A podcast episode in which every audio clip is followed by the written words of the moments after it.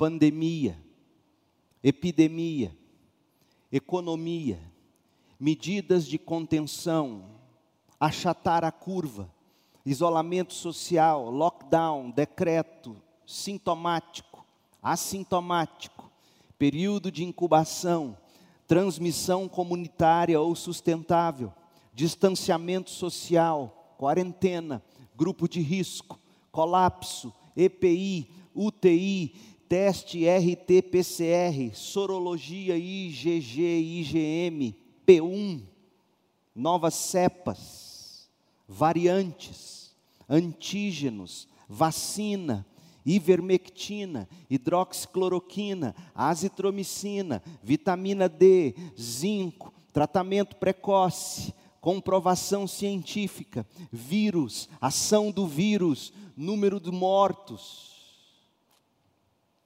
Esse é o assunto. Esse é o assunto de todo mundo.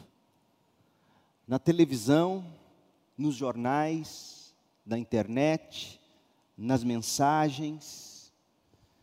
É a conversa predominante, inclusive dos crentes. Meu Deus do céu. Nós não podemos desperdiçar esta pandemia como nós temos visto ela ser desperdiçada. Sim, minha gente, é claro, e eu jamais pretendo soar insensível.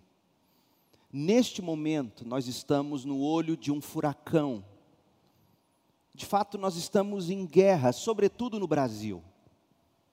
Há muitas mortes, várias delas na mesma família, e isto é trágico. Não há palavras para descrever a morte. Não há palavras, seja qual for a causa dessa morte. Ainda mais quando a morte atinge várias pessoas tão próximas e ao mesmo tempo. Gente que nós amamos e que, por terem partido, deixaram uma ferida de dor que custará cicatrizar, se é que em alguns casos ela cicatrizará.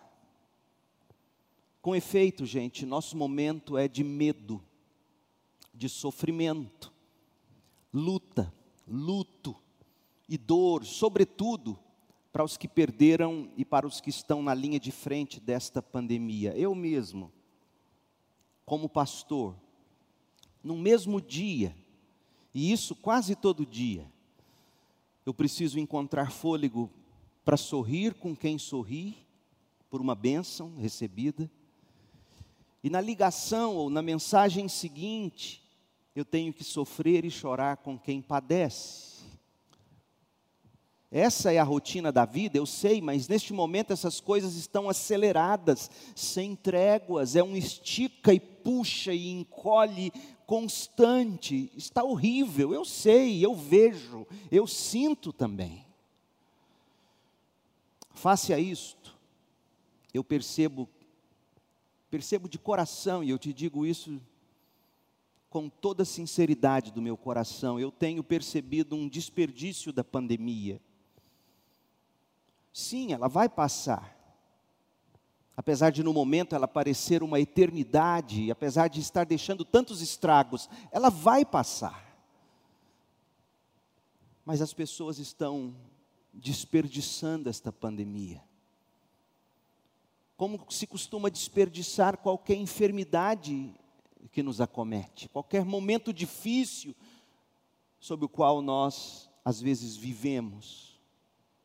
Como é fácil você desperdiçar um luto, como é fácil você desperdiçar uma enfermidade, como é fácil você desperdiçar a Covid, como é fácil você desperdiçar a pandemia, como é fácil você desperdiçar esse momento de tensão, de estica, puxa, encolhe, como é fácil você desperdiçar suas adversidades. E eu tenho visto as pessoas desperdiçarem tudo isso tenho visto essas oportunidades escorrerem pelos dedos como água. Mas de que modo? De que modo nós estaríamos desperdiçando essa pandemia? John Piper, ele foi diagnosticado com câncer em 2006. Ele disse que faria exames de rotina, como homens Todos os anos, depois de uma certa idade, precisam fazer exames de rotina, próstata, por exemplo.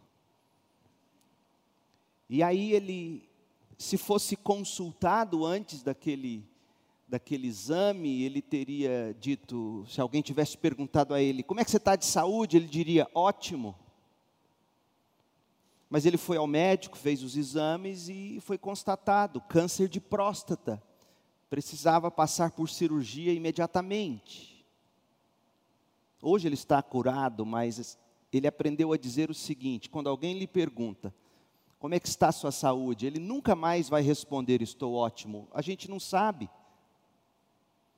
Ele responde, no momento eu me sinto muito bem.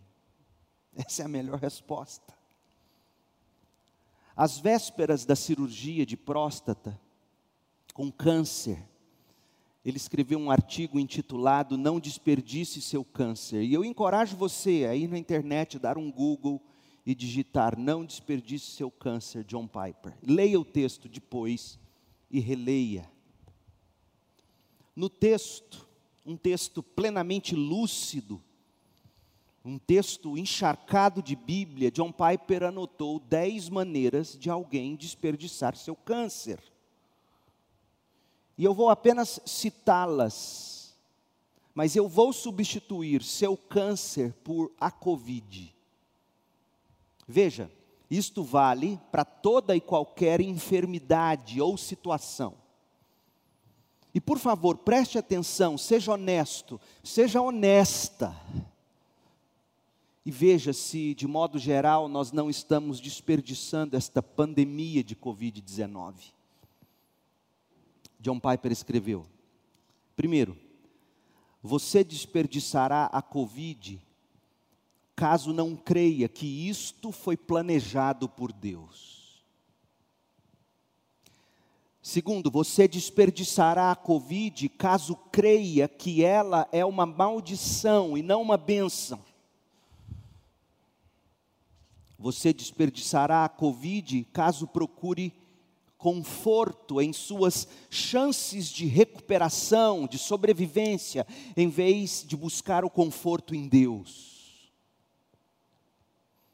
Você desperdiçará a Covid caso se recuse a pensar na morte. Você desperdiçará a Covid caso pense que vencê-la significa apenas sobreviver e não se aproximar mais de Cristo, crescer na graça e no conhecimento de Jesus Cristo. Você desperdiçará a Covid caso gaste mais tempo lendo, assistindo sobre a Covid do que sobre Deus e a palavra de Deus. Sétimo, você desperdiçará a Covid caso se isole, em vez de se aprofundar em relacionamentos, manifestando afeição. Você desperdiçará a Covid caso se entristeça como quem não tem esperança. Eu diria, caso você se amedronte como quem não tem esperança. Penúltimo, você desperdiçará a Covid caso trate o pecado tão normalmente como antes. E por fim, você desperdiçará a Covid caso falhe em utilizá-la como meio de testemunhar a verdade e a glória de Cristo. Quanta sobriedade nestas dez afirmações. E aí, John Piper conclui o artigo com as seguintes palavras: abre aspas. Não desperdice o câncer, mas eu acrescento, não desperdice a Covid. Lembre-se de que você não foi deixado sozinho, não foi deixada sozinha, terá a ajuda necessária, Filipenses 4,19. E esse mesmo Deus que cuida de mim, disse Paulo, lhe suprirá todas as necessidades por meio das riquezas gloriosas que nos foram dadas em Cristo Jesus. Fecha aspas. Quais foram as riquezas gloriosas que nos foram dadas em Cristo Jesus? Quais foram elas? Quais são as riquezas gloriosas, indescritivelmente gloriosas, que nós, os crentes, temos em Cristo Jesus? Você já parou para pensar sobre isso? Em vez de pensar na pandemia e nas suas chances de sobreviver a ela, você já parou nesse momento para refletir sobre as riquezas gloriosas que nos foram dadas em Cristo Jesus? Quais são elas, Paulo? Essas riquezas estão descritas num fôlego só, num parágrafo só, numa frase apenas, lá em Efésios capítulo 1. Abra em Efésios 1 e veja comigo. Efésios 1, de 3 a 14, no original grego, língua em que o Novo Testamento foi escrito, no original grego, os versos de 13 a 14 é um fôlego só. Nós poderíamos intitular esse parágrafo como Quando o Evangelho nos tira o fôlego.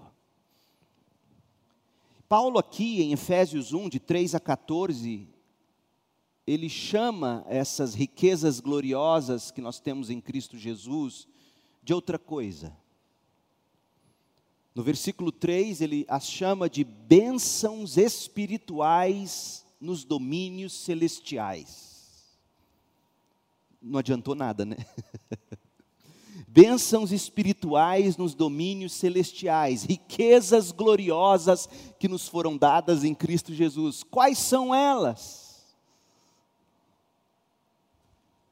Aqui em Efésios 1, a partir do verso 3, se você ler com atenção, você vai descobrir quais são essas bênçãos espirituais, quais são as riquezas gloriosas que nos foram dadas em Cristo Jesus. E você vai descobrir que nesse parágrafo de Efésios 1, Paulo fala do amor de Deus, da eleição dos cristãos da santificação, da predestinação, da, da adoção, do perdão, da libertação, da glorificação, da herança, da salvação, do penhor do Espírito, da adoração. Essas são as bênçãos espirituais nos domínios celestiais, essas são as riquezas gloriosas que nos foram dadas em Cristo Jesus. E por que, que elas são riquezas?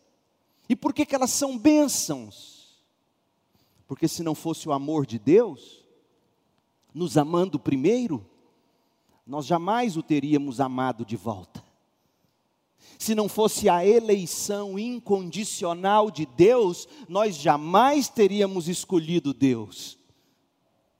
Se não fosse a santificação pelo Espírito, nós não veríamos ao Senhor. Não fosse a predestinação para nossa santificação em Cristo, nós jamais perseveraríamos para a salvação. Não fosse a adoção em Cristo, nós jamais desfrutaríamos do colo e do abraço de Deus Pai. Não fosse o perdão, nós permaneceríamos inimigos de Deus. Não fosse a libertação, nós continuaríamos amarrados amarrados aos nossos desejos e pecados, não fosse a glorificação, nossos corpos, coração, afeição jamais seriam para Deus, não fosse a herança, nós seríamos destituídos de tudo de bom, não fosse a salvação, estaríamos perdidos. Não fosse o penhor do Espírito Santo, não chegaríamos lá não fosse a adoração, não haveria alegria nessa vida. Essas são as riquezas gloriosas que nos foram dadas em Cristo Jesus. Elas nos proporcionam um novo e vivo caminho a Deus para o nosso desfrute eterno de Deus. Você tem pensado sobre essas coisas, crente? As bênçãos espirituais das regiões celestes, as riquezas gloriosas em Cristo Jesus. Olha, olha a conclusão de Paulo nesse parágrafo de tirar o fôlego, Efésios 1, a partir do verso 12 até o 14. O propósito de Deus, com todas essas bênçãos que nós vimos aqui, o propósito de Deus era que nós, os primeiros frutos, os primogênitos, os primeiros a confiar em Cristo, louvássemos a Deus e lhe dessemos glória. Esse era o propósito. E você já parou para pensar o tanto que o ser humano está em busca de, de louvar e de dar glória? Você já parou para pensar? Qual foi a última vez que você sentiu o desejo dos shoppings estar abertos você olhar para as vitrines e falar: ah, Isso é adoração, meu povo. Nós nascemos para louvar e adorar, seja Deus, seja um ídolo quando não é o Deus e Pai de nosso Senhor Jesus Cristo. O propósito de Deus com todas essas bênçãos espirituais foi tirar os obstáculos do caminho que nos leva a Deus, para o louvor da Sua gloriosa graça, e neste louvor o deleite do nosso coração. E aí Paulo continua no verso 13: Agora vocês também ouviram a verdade, as boas novas da salvação, e quando creram em Cristo, Deus colocou sobre vocês o selo do Espírito Santo que havia prometido. O Espírito é a garantia da nossa herança até o dia em que Deus nos resgatará como sua propriedade para o louvor de sua glória. Gente, isso é maravilhoso. E nada disso foi de graça. Sim, foi de graça para os que creem, mas custou caro para Deus que nos deu essa herança as riquezas gloriosas que nos foram dadas em Cristo Jesus, Filipenses 4:19, as bênçãos espirituais nos domínios celestiais, Efésios 1:3, nos foram dadas ao custo da morte e garantidas pela ressurreição do Cordeiro de Deus que tira o pecado do mundo, Jesus Cristo, Senhor. Não foram de graça, custaram o sangue do Filho eterno de Deus.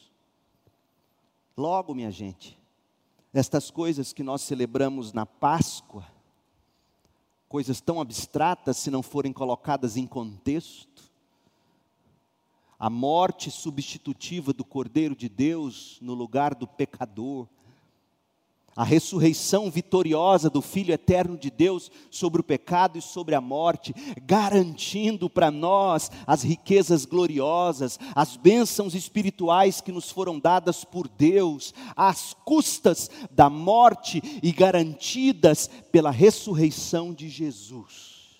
É isso que a gente celebra aqui. Não desperdice esta Páscoa, crente, não desperdice a pandemia, não desperdice a Covid-19 Tire seus olhos deste mundo perdido. Tire os seus olhos desta pandemia pavorosa. Tire seus olhos do seu coração perturbado. Tire os seus olhos das coisas que te causam medo profundo. Tire seus olhos, inclusive, das suas perdas Olhe para Cristo, olhe para o Cordeiro de Deus que tira o pecado do mundo. Ele comprou sua salvação, se você nele crê. Ele, pela sua morte e ressurreição, desimpediu o caminho, preparou para você a morada. E ele virá para te tomar para si mesmo, para que você esteja com ele onde quer que ele esteja por toda a eternidade. Esta salvação significa que você em Cristo, você crente, em Cristo, foi levado de volta para Deus. Você voltou para casa. Você foi levado para o louvor de sua glória, Efésios 1:4. Desse modo a gente pode bradar com o apóstolo Paulo. 1 Coríntios 15, abra sua Bíblia comigo em 1 Coríntios 15, a partir do verso 54.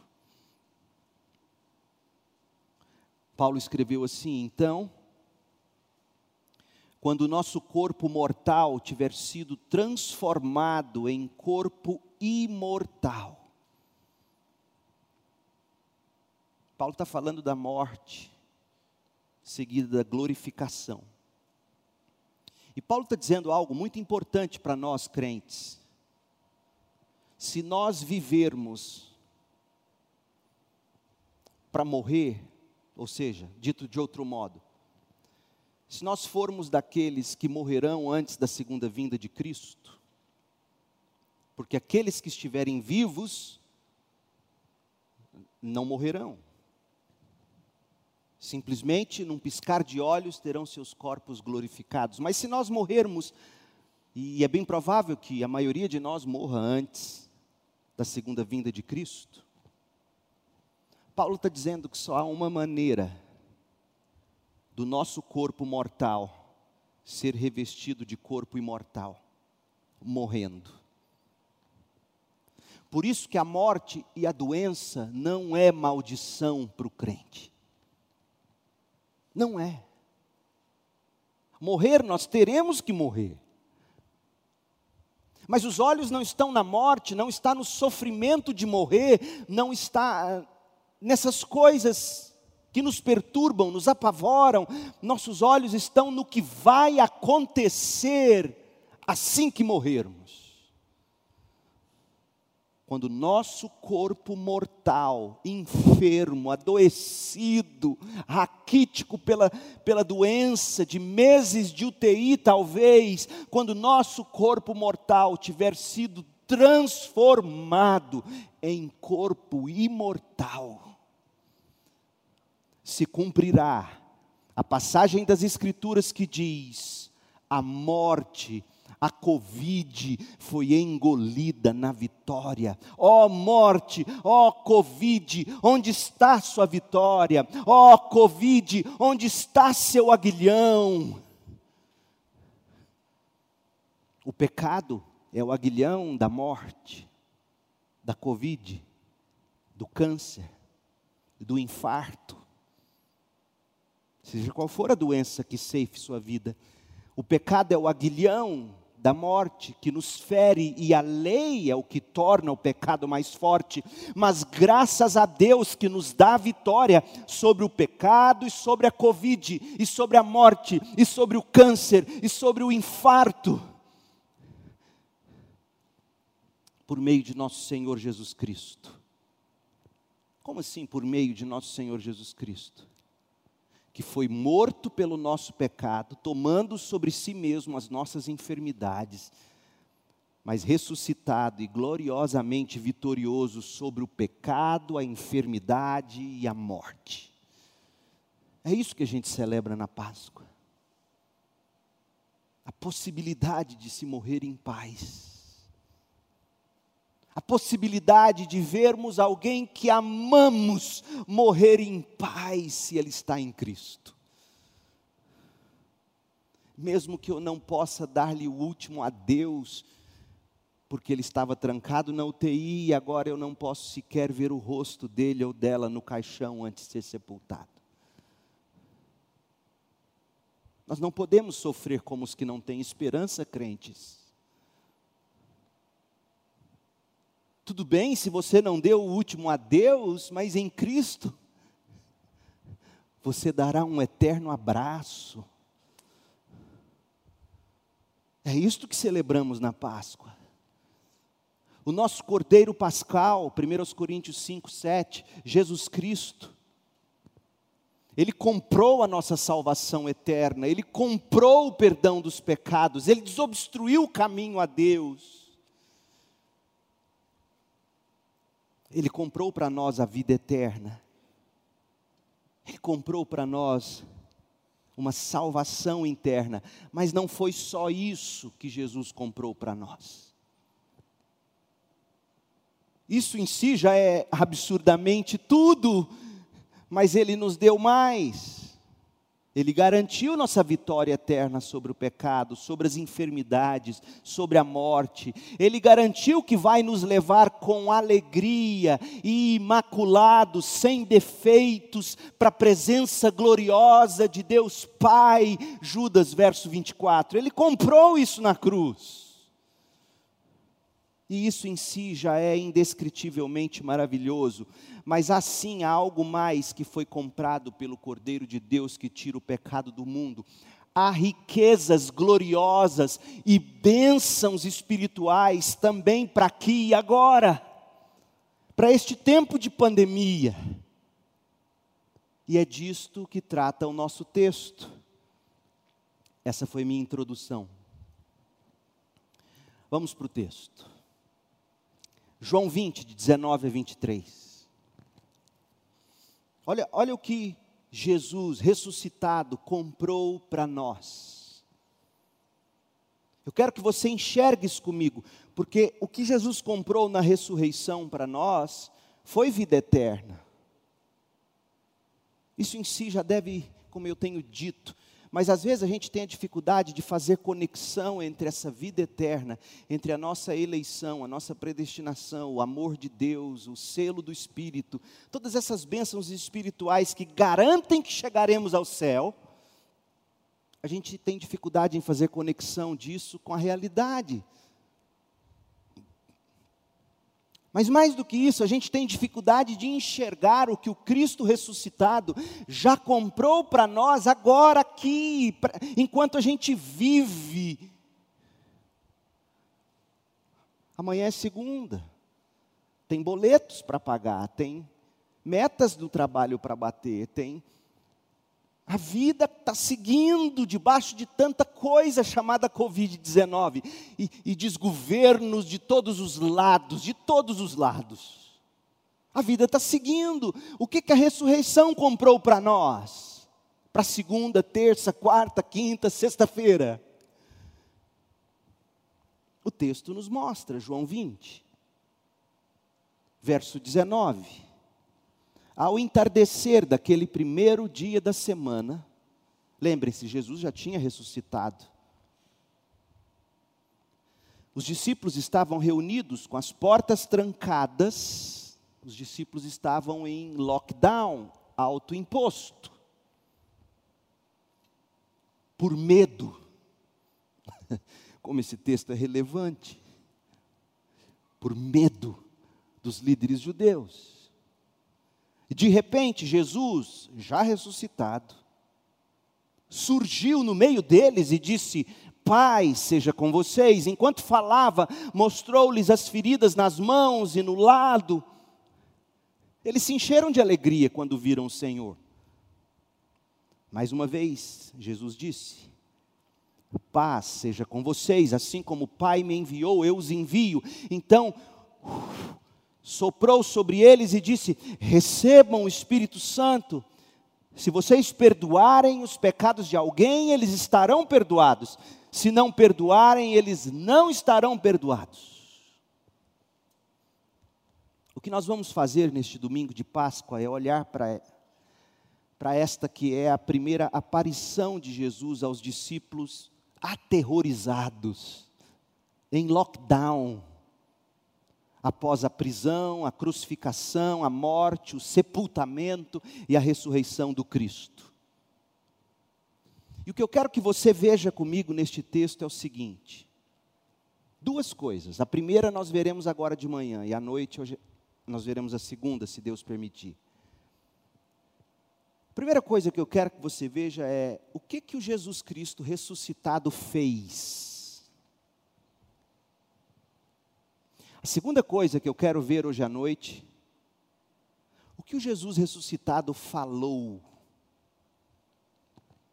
O que Jesus fez e o que ele falou serve ainda hoje para todos nós, que de um modo ou de outro seguimos trancados, aterrorizados com toda essa tragédia que nos abateu. Portanto, duas coisas nós veremos a seguir. Agora cedo, o que Jesus fez. Verso 19. Deus permitindo, hoje à noite, o que Jesus falou de 19 a 23. E em tudo isso nós vamos traçar paralelos sobre como essas coisas se relacionam conosco de segunda, terça, quarta, quinta, sexta, até a morte. Porque o além nós sabemos, em Cristo já nos está garantido, amém? Mas até lá, é o que o texto nos diz. Então vamos lá, três fatos e o que Jesus faz conosco. Lembre-se, esta é a noitinha do domingo em que Jesus ressuscitou dos mortos. O texto diz isso. Verso 19: Ao entardecer, no cair da tarde. Então há quem argumente, olhe bem, dentre esses grandes teólogos do, do Evangelho de João, eh, D.A. Carson, há quem argumente, com base nesse episódio, que a igreja primitiva se inspirou nesta passagem para se reunir em cultos nas noites de domingo, como hoje nós fazemos. Eles se reuniram para invocar a presença de Cristo com eles. E a palavra dominante, aquela que Paulo conclui a carta primeira dele aos Coríntios, em 1 Coríntios 16, 20, 22, Maranata.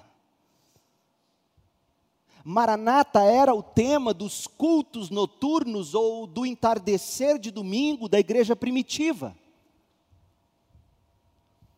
A palavra aramaica maranatá, maranatá, que significa vem, Senhor.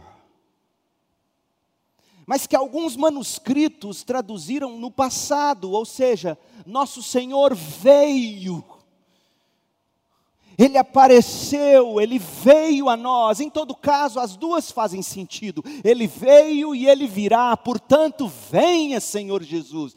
Então, nossas justificativas bíblicas, se você fica pensando, nossa, para que dois cultos todo domingo?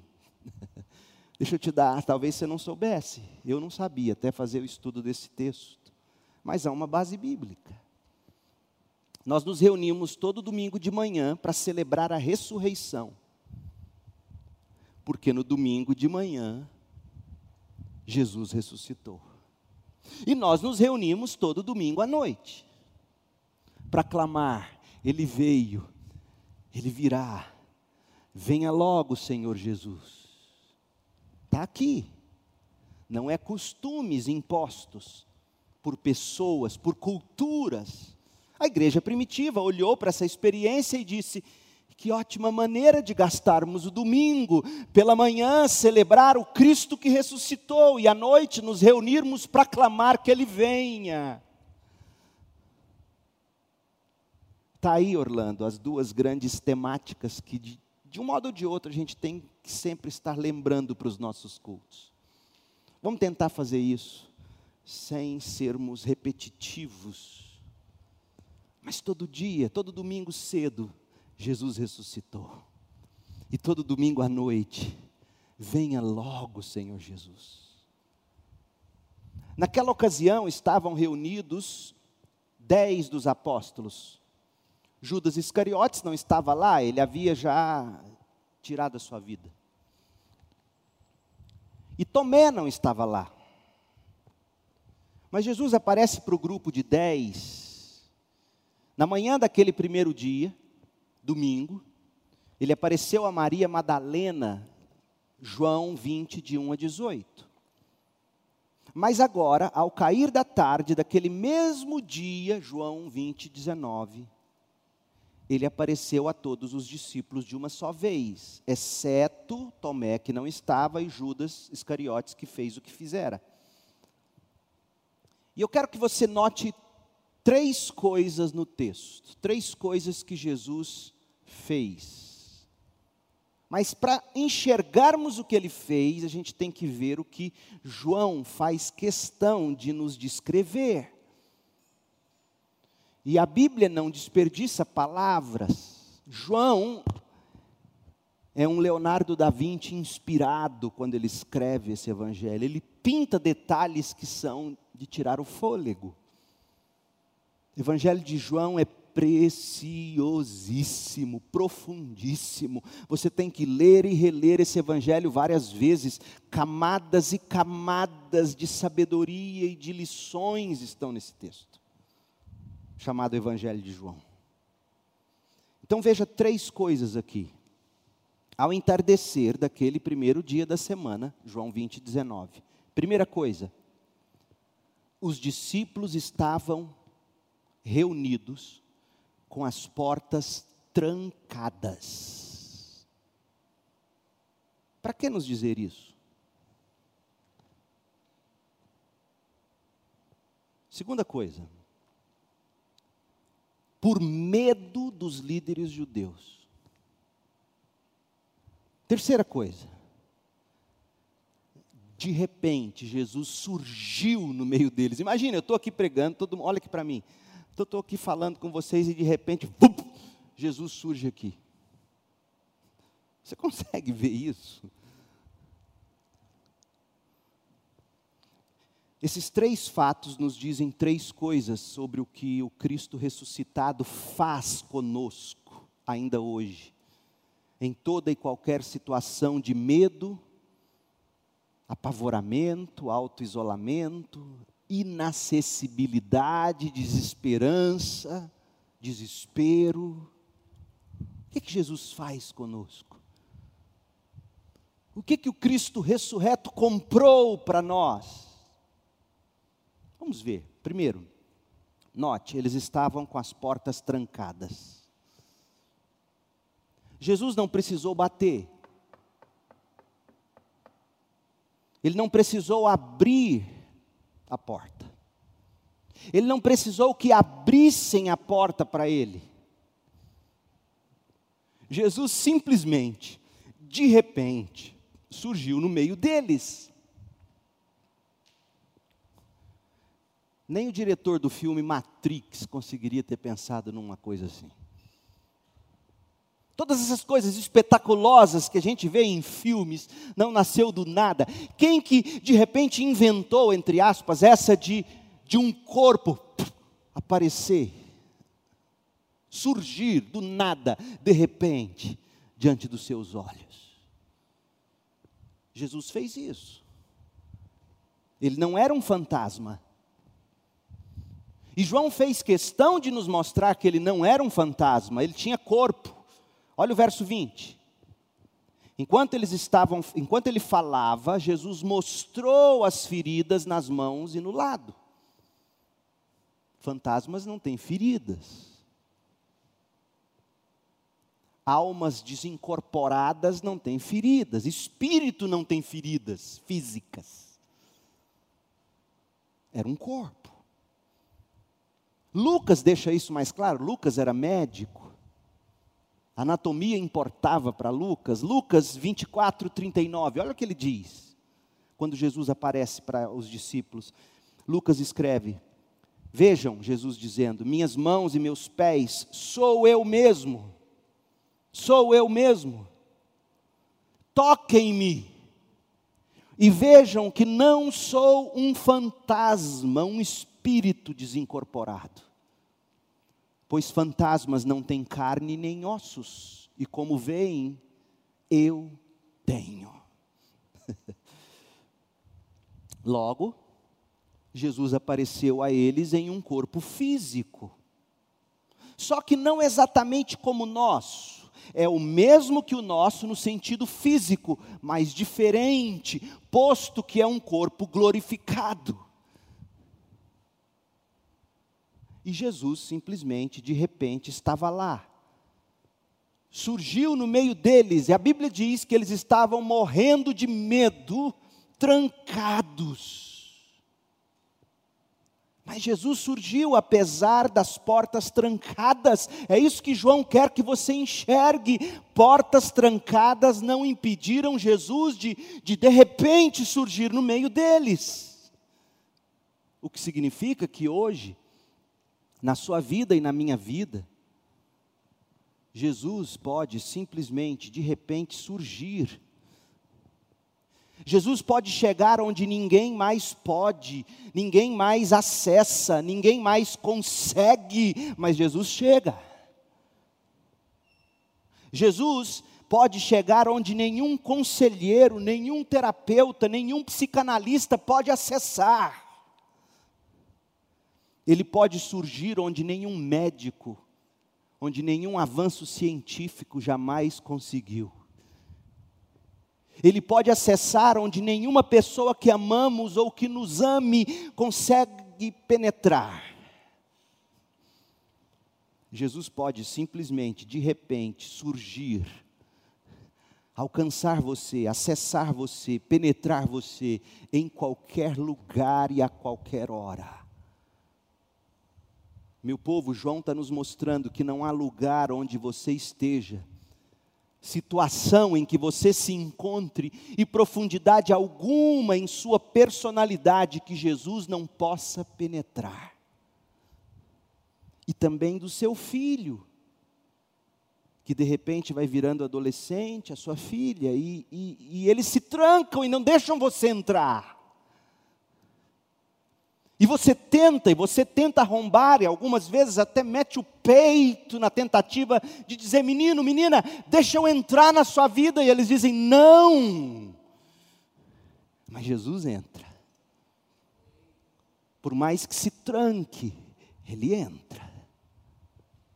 Ele entra na sua vida, ele entra na vida de quem você ama, ele vai lá naquela UTI onde está seu filho, que você não pode cuidar dele, mas Jesus está lá. Ele entra, ele chega lá, com portas trancadas ou não, ele chega, ele não bate, ele não toca campainha, ele não sussurra, do nada. Jesus.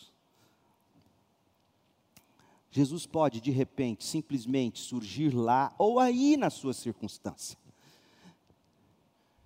Pense nisso, crente. É algo para encher você de fé. É algo para encher você de esperança, de força e de coragem. Onde na vida de seu filho, por exemplo, que você desejaria entrar, mas ele não deixa, peça a Jesus, ele entra. E aquela pessoa que você ama, que está enferma, e você não pode fazer mais nada por ela, não pode nem sequer estar do lado dela, porque é contagioso. Jesus chega e não pega a doença. Ele venceu as doenças. A ressurreição dentre os mortos habilitou Jesus a fazer o que ninguém mais pode Gente, não há ninguém como Jesus em todo o universo. Ele está vivo, é o único Deus homem. O que Jesus é capaz de fazer no seu corpo ressuscitado, você não é sequer capaz de imaginar, nem eu. E isso é uma maravilha curativa. Contemplar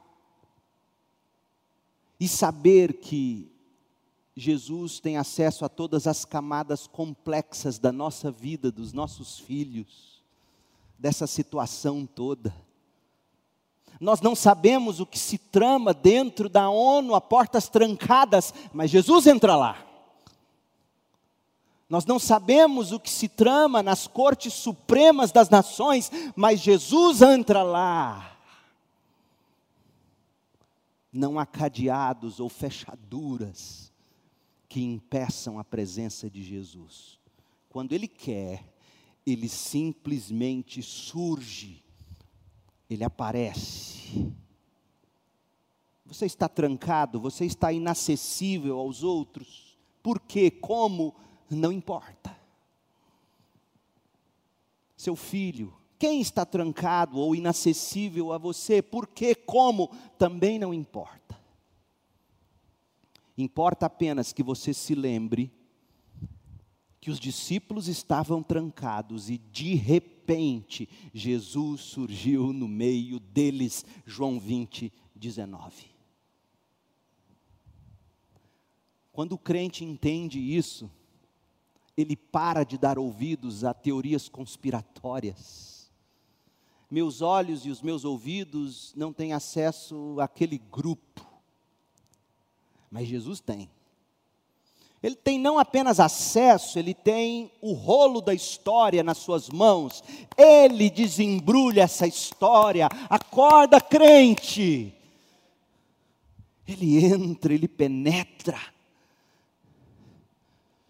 Isso te traz paz, isso te traz a possibilidade de amar aqueles que estão cegos sim, tramando contra o ungido do Senhor, mas dos céus o Senhor ri deles.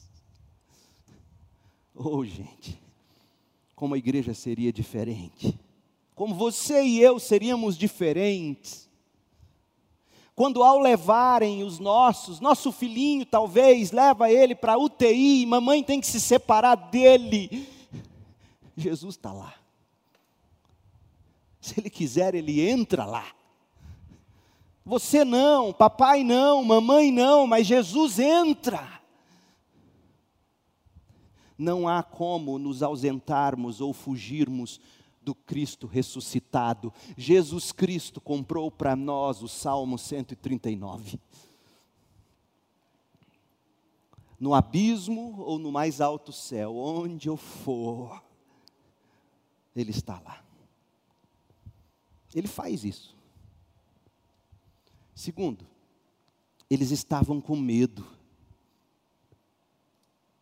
medo. Verso 19, João 20, 19. Ao entardecer daquele primeiro dia da semana, os discípulos estavam reunidos com as portas trancadas por medo dos líderes judeus.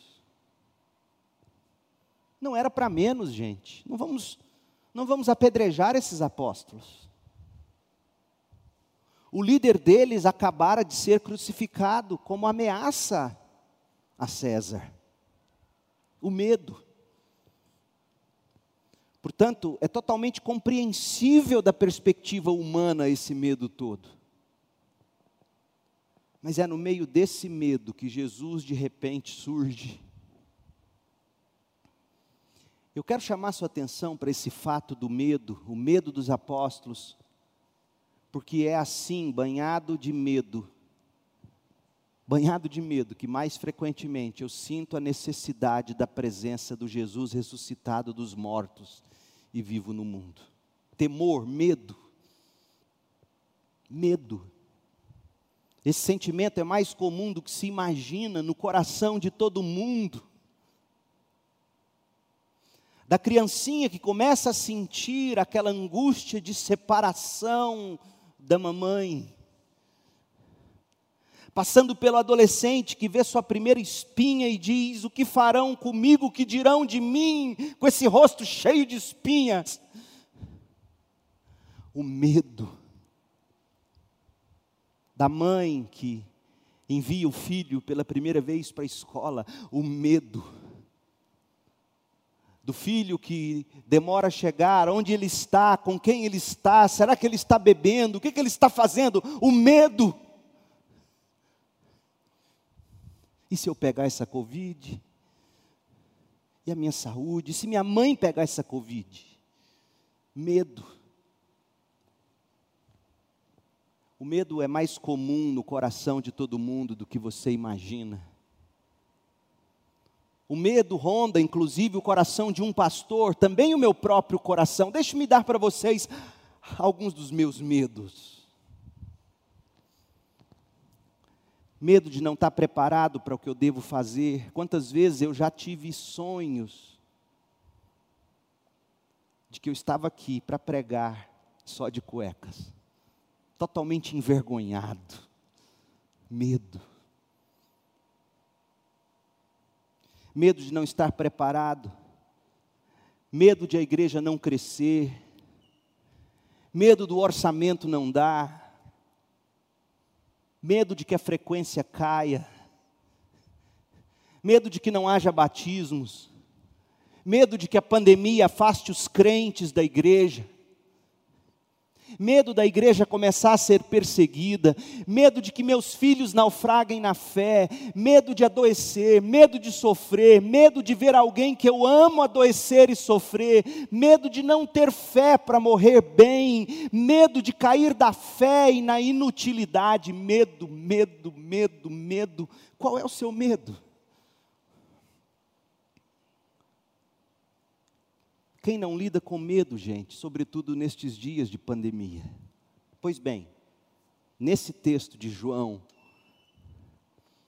o que Jesus está dizendo é: Eu venho aos meus quando eles estão com medo.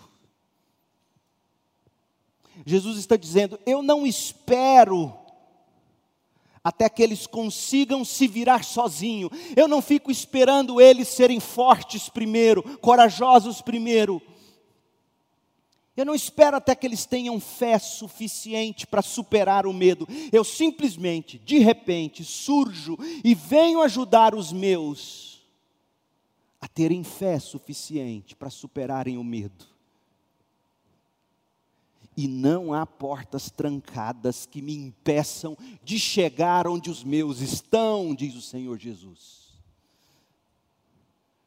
Quem é cristão pode testificar Eu, com quase 30 anos de fé cristã, e há gente aqui que tem o dobro disso, ou mais, pode dizer: é verdade, Jesus chega e nada o impede. O Jesus ressuscitado dos mortos e vivo no mundo ainda está fazendo a mesma coisa. Ele vem aos que são seus quando nós clamamos por Ele em meio ao medo. E mesmo quando não sabemos como clamar, ele nos ajuda. Quantas vezes já tive que dizer, Jesus, por favor, socorro, me ajude. E incontáveis vezes ele surgiu com a promessa de Isaías 41, 10. Não tenha medo, Leandro, pois eu estou com você. Não desanime, Leandro, pois eu sou o seu Deus. Eu, Leandro, vou fortalecer você. Eu, Leandro, vou te ajudar com minha vitoriosa mão direita, eu vou sustentar você, Leandro. Isaías 41, 10. E Ele fará isso por você também, se você o, o receber em sua vida, como Ele realmente é: Salvador, misericordioso e Senhor soberano. É isso que Ele faz. Então, primeiro, o que, que Ele faz? Ele surge mesmo que as portas estejam trancadas. Segundo, ele surge quando o medo é aterrorizante. Mas em terceiro e último lugar,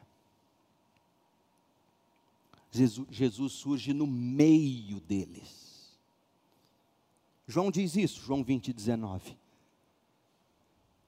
Que Jesus de repente, não obstante a portas trancadas, não obstante ao medo, surgiu no meio deles.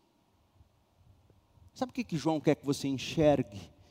O ponto aqui é que de repente, do nada, ele apareceu lá no centro da reunião deles.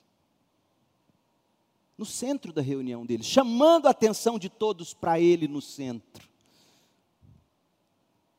Ele não chegou na fechadura e gritou e falou, ele não bateu na porta, ele, ele, ele nem bateu, ninguém precisou abrir ele não deu sinal prévio, ele não se portou aqui como uma divindade distante. Sabe, sabe aquela história de ter visto assombração? Não tem nada disso. Quando ele surgiu, todos tinham certeza, era ele no meio deles, chamando para si mesmo a atenção deles. Jesus não estava brincando com eles. Jesus não estava brincando com a fé deles.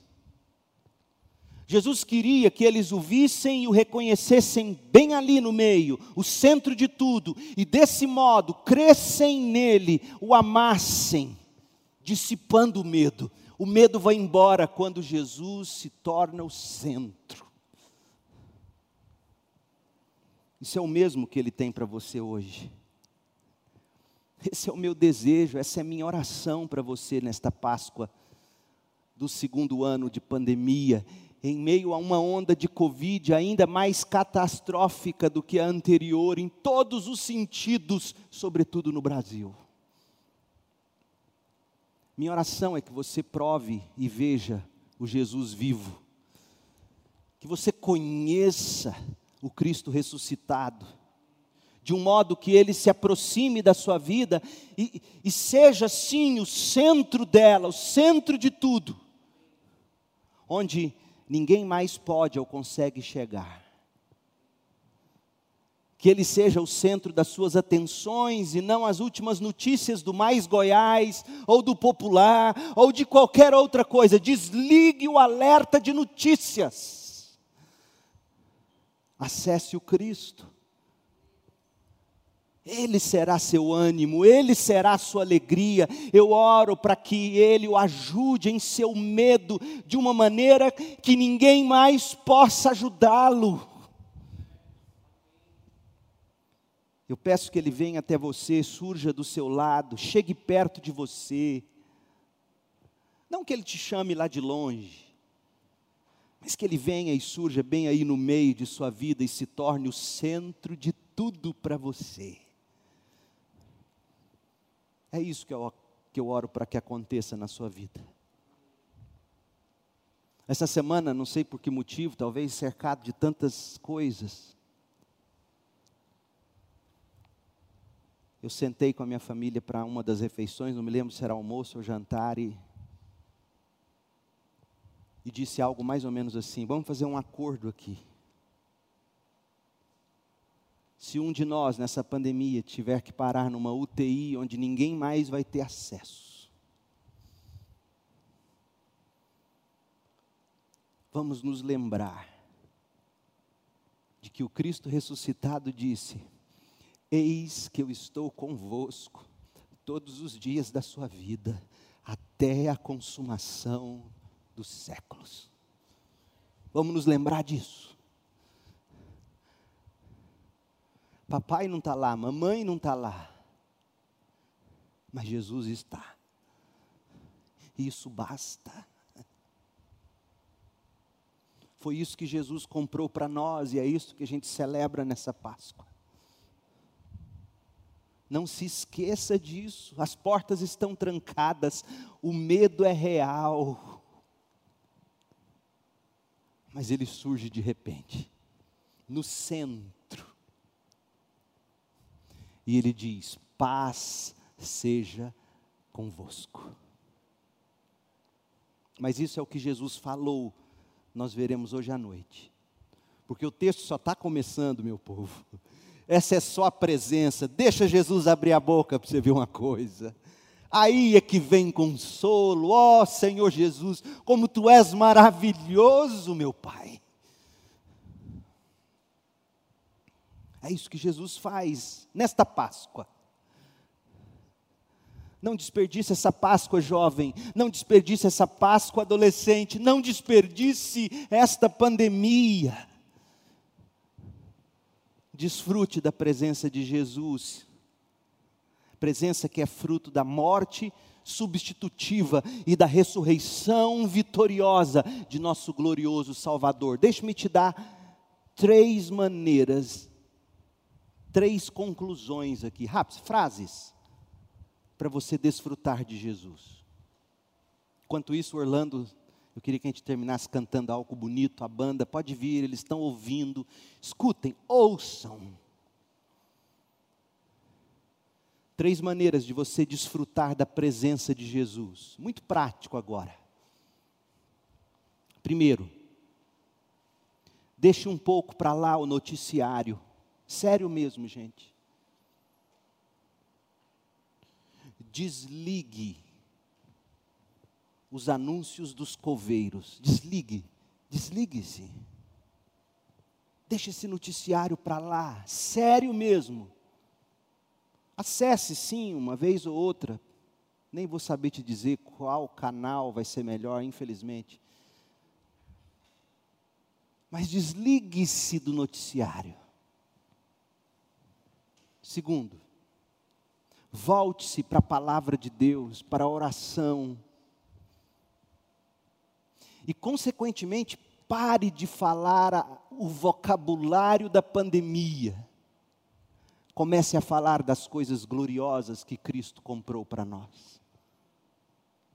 Fale do que Cristo comprou, fale do que Cristo é, fale do que Cristo faz. E terceiro, não deixe de de algum modo congregar, não deixe de de algum modo nutrir comunhão real com as pessoas, real, não virtual, real, de algum modo. Você precisa disso. Tomé, Tomé não estava trancado com eles. Tomé não provou daquela presença, naquele momento. Lembre-se disso, não seja Tomé. Oremos. Vamos ficar em pé, ore comigo. Senhor Jesus, é impossível escapar do teu espírito. Não há como fugir da tua presença. Ó Cristo ressuscitado, se eu subo aos céus, lá estás. Se eu desço ao mundo dos mortos, lá estás também. Se eu tomo as asas da alvorada, se habito do outro lado do oceano, mesmo ali tua mão me guiará e tua força me sustentará, Senhor. Eu poderia pedir à escuridão que me escondesse e à luz, ao me rodear, que se tornasse noite mas nem mesmo na escuridão eu posso me esconder de ti, Senhor. Para ti a noite é tão clara como o dia,